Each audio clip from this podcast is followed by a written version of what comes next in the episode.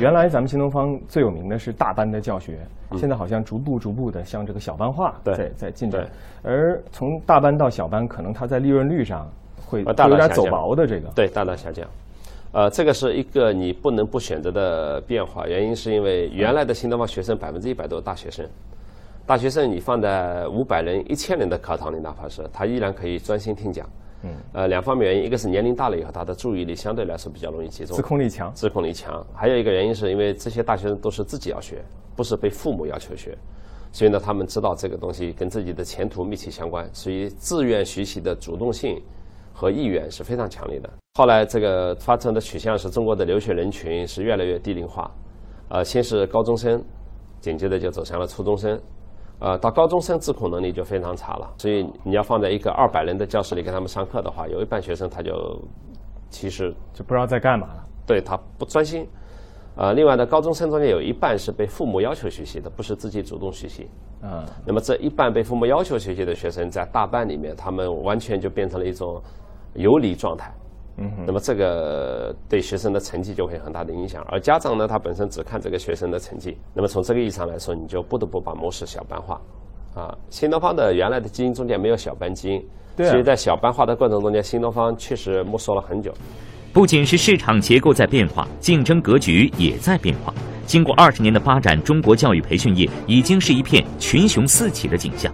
华尔街英语、环球雅思等国际教育巨头进军高端英语培训，胡敏、罗永浩等新东方老师离职创业，学而思学大等以数理化为突破点，切入小学到高中的课外辅导市场，并且反过来在英语辅导上寻找突破。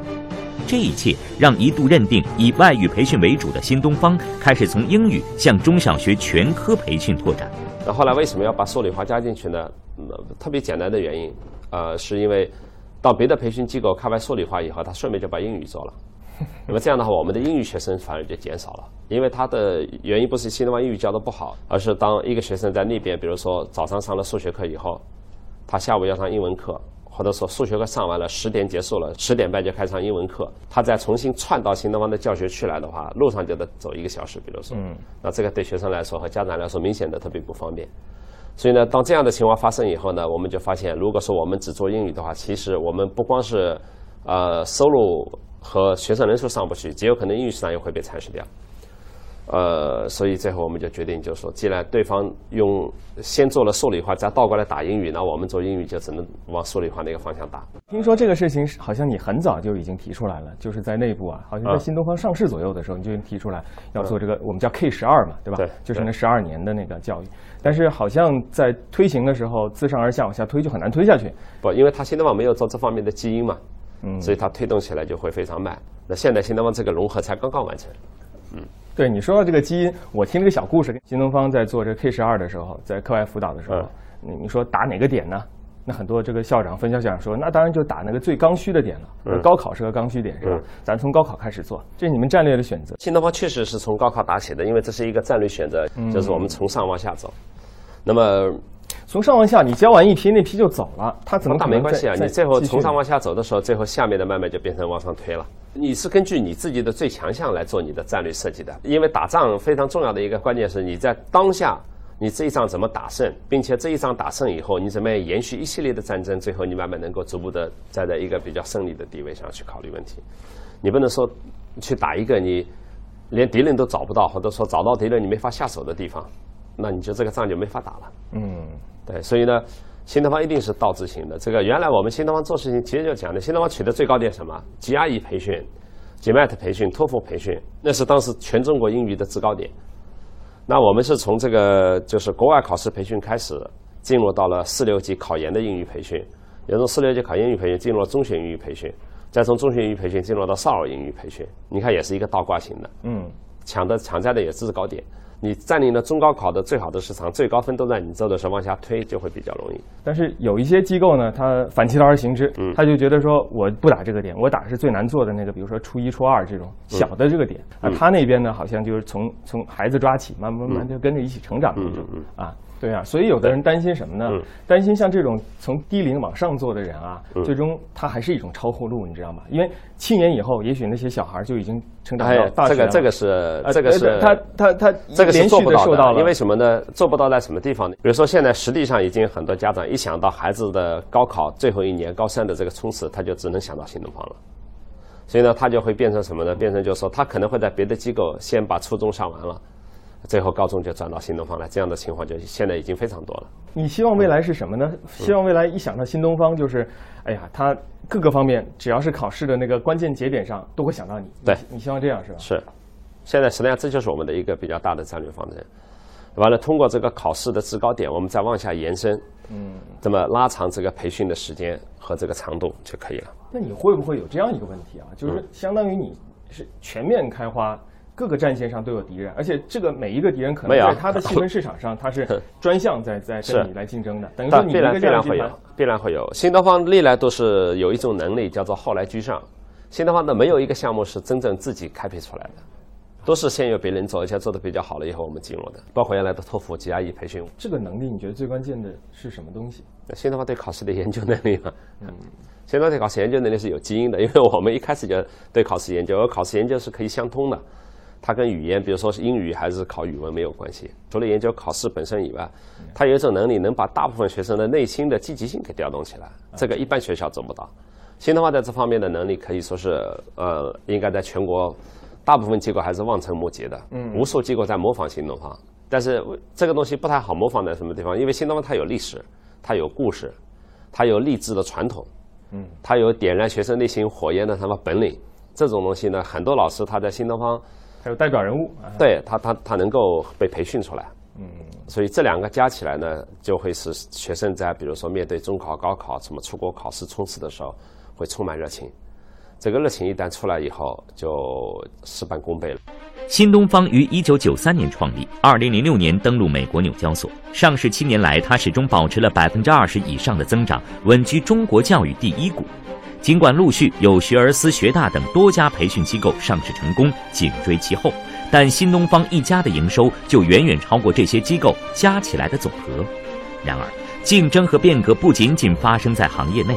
接下来，无论是新东方还是他的对手们，都将面临一个共同的挑战，就是移动互联网时代来临，互联网教育进入爆发的前夜，越来越多的资本和科技企业跨界而来。面对扑面而来的新时代，俞敏洪这位培训界的老革命遇到新问题。这个是赶不上，就会落后一辈子的事情。哦，是吗？你你把它放到这么高的一个位置上去？对，你必须赶上，在。前面五年，任何人跟我说这个互联网和移动互联网都不会动心的，因为我知道时机还没来到。如果投进去就是白花钱。你怎么判断这个时机？很简单啊，因为我我我个人的判断就是，未来的真正的学习的革命必须是移动互联的革命。就说你拿着平板电脑、手机，完了在任何地方就可以看视频，可以跟老师对话，甚至可以就进入系统学习，啊，获取信息。啊，这个时代呢，现在正在来到。呃，到明年大概手机和这个 iPad 等等就会变成四 G 了。变成四 G 的话，就意味着随时随地可以无障碍的观看各种视频。比如说立体教学体系立刻就会出现。最后一定会有这样的超级内容公司出现。比如说老师讲地球的时候，老师的手就可以在地球上转，随时点到中国，中国就出来了。完了，点到俞敏洪，俞敏洪就在那儿讲话了。你这是科幻电影里的镜头啊！啊，必然会出现的。最多最多五年时间，新东方的教室里肯定就会用。为什么？因为明白培训机构更加会赶上这种时代，因为他他不赶上的话，比公立学校还差的话，学生就不来了。嗯。但听起来好像对你来说挑战更大，你知道为什么吗？因为我不是技术出身，就这么简单。您您是怎么认识这个问题的？其实我觉得这个东西不重要啊哈啊，重要的是在于我对这个事情重视不重视。就是很简单，就是因为作为第一领导人来说，你要是什么东西你都懂了再去做，你就完了。你关键是你要把握住大方向，并且认为这个大方向现在必须去做，你愿意投入时间、精力、人人力去做。要比如说新东方，我我财务到今天为止我也不懂啊，是吗？对呀，我现在到现在为止，看到我财务报表拿到我面前，我就一头雾水。那行的话，你看这个去年被我攻击，财务上一点问题都没有。从财务这个理解，我能理解，对吧？这个东西你这换了人，反正报表都在那儿，只不过读解方式不一样。对，你这个在线可是两码事了。在线你投入就不是说是你要投入的，是你要判断的。有些东西是要赌的，方向不一定明确。对啊，就看你有没有这个能力去赌嘛。这个东西其实不是赌。对于我来说，我在教育领域工作了三十年了，所以基本你能判断出来什么东西未来会被用，什么东西未来会不会用。何况还有很多东西，他现在在做独立的小公司，比如说他们做成了新的话就可以收购啊。但是会不会有这样的一个一个？你肯定被问过左右手互搏的问题，因为我之前听说，嗯，你们呃这个新东方不是有在线嘛，对吧？新东方在线就是说想录一些这个优质的分校的课程，老师的明星老师的课程，哎呀，这分校校长就不愿意，这是不可以，对吧？我这个你放上去以后，大家都看你能收多少钱，我这收多少钱？你这个那还是原来的老的思维了，就是说原来的这种这种。就是原来的在线的思维，原来的在线思维，实际上就是什么呢？就是把当当场老师在教室里讲课的视频放到线上。那这样的思维，现在你如果这么放的话，你你线上你要做线上的教育，互联和移动互联化，这个就死定了。那你未来的思维是什么？一定死定。比如说，我给你举个简单例子，嗯，我的演讲应该还算是比较不错的，对不对？你当我的面听我演讲的时候，两个小时你肯定能听完，一个半小时也会听完，嗯，是吧？你会坐在那儿。但是为什么就是说我的演讲放在网上以后，很少有人能看完半个小时？我的演讲内容一点都没变，是为什么？因为他看视频的时候的他注意力的集中能力，最多在半小时之内，就没有强制嘛？对，移动互联学习这样的方式的时候，他的学习学习方法一定要碎片化的。比如说未来讲单词课，我一堂课能讲二百个，那现在二百个单词，我就会每个单词变成三分钟的视频，学生看完了，最后视频加动画加上加上各种各样的制作。很好玩，完了最后，比如说学完二十个，二十个单词，完了后面的游戏就出来了，跟单词相关的游戏就出来了，它就会变成这样的一种，完了，完全是立体交互，完了呢多多维度多模式的状态，你再把课堂上的东西这样就搬上去，那这个网站很快就死了，就没了。也就是你要做出完全另外的一个东西，必须是的。你没有办法不做的，这是。所以你放眼未来的时候说，新东方以后线上和线下的比例在四比六，这个这个判断是怎么得出来的？这判断很简单嘛，就是说，因为它的新东方的成人和孩子的这个比例就是就是四比六嘛。我们孩子百占百分之六十，就是高中以下占百分之六十，高中以上的孩子占百分之四十嘛。嗯，这是一个。那么高中以上的孩子很多都会转到线上去。未来新东方比如说有一百万收入的话，四十万是来自线上，六十万是来自线下。应该是这样的一个比例。回顾企业的二十年历程，俞敏洪认为，一直以来，新东方对教学质量的专注和对教师队伍的培养，堪称民办教育的榜样。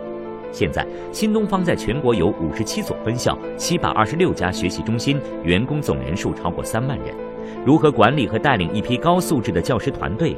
如何把他们的知识转化为资产？如何避免师资力量的流失？始终是他和新东方必须直面的难题。其实我意识到，你面对的是一个世界级的难题。你面对的是这个，呃，教师都是最聪明的人，然后有表现力、有表达力、有自己的想法啊。是，我不知道你你你你身处其中，能分享一点吗？呃，最主要的难是什么？第一个要说呢，就是你怎么样保证这些老师他们确实在成长。还有一个呢，就是老师的工资待遇问题。嗯，就说因为现在像新东方面对呃小班教学啊、个性化辅导啊，你给老师的工资绝对不能给的。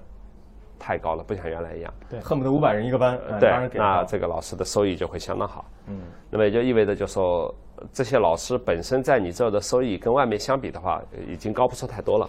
你高出太多了，新东方自己就亏损了。嗯，那么怎样让这些老师就是还能给他一个发展职业发展通道？